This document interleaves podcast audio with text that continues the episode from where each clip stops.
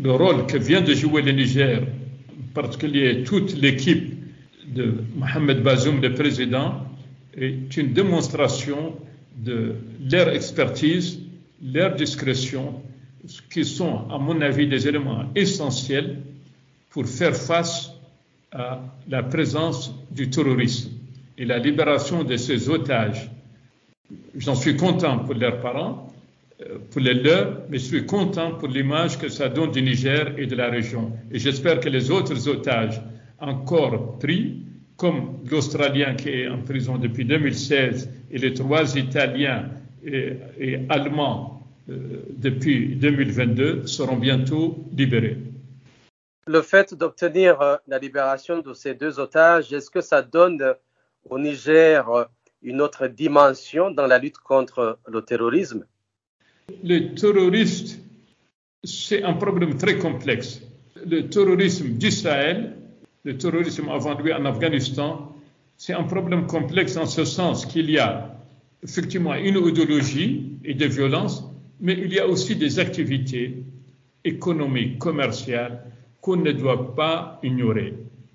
Quand on parle de terrorisme, il y a souvent des trafics de commerce, de migrants et des trafics divers qui en fait déstabilisent les pays et, récemment dans le centre 4S, nous avons prouvé que ça retribalise nos pays.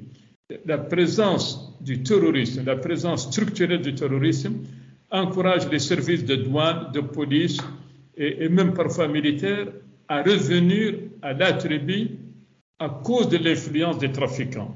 Et, nous devons tout faire dans le Sahel et au-delà pour mettre fin à cette présence structurelle du terrorisme. Et, nous ne pouvons pas le faire seuls, à mon avis.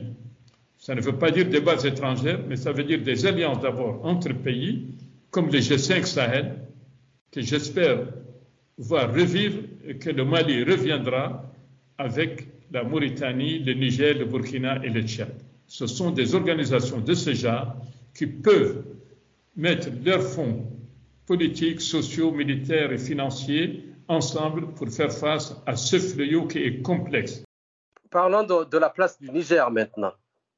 Oui, le Niger est central. Le Niger se trouve au cœur du G5 Sahel le Niger est voisin du Nigeria et vous savez que le Nigeria connaît dans le nord une violence devenue structurelle avec Boko Haram et qui s'étend vers les pays voisins et c'est un mouvement euh, terroriste qui a des dimensions non seulement de trafic, de commerce illicite, mais aussi qui a une dimension humaine, pour ne pas dire ethnique. Et ce sont ces mouvements qui constitue un danger et j'espère que le Niger, mais aussi le Mali, le Burkina, euh, le Tchad et la Mauritanie, où on vient d'avoir un attentat d'ailleurs récemment, que ces pays remettront leurs ressources humaines, militaires et financières ensemble pour faire face à ce terrorisme qui descend depuis plusieurs années vers le sud, c'est-à-dire vers la côte atlantique et le golfe de Guinée.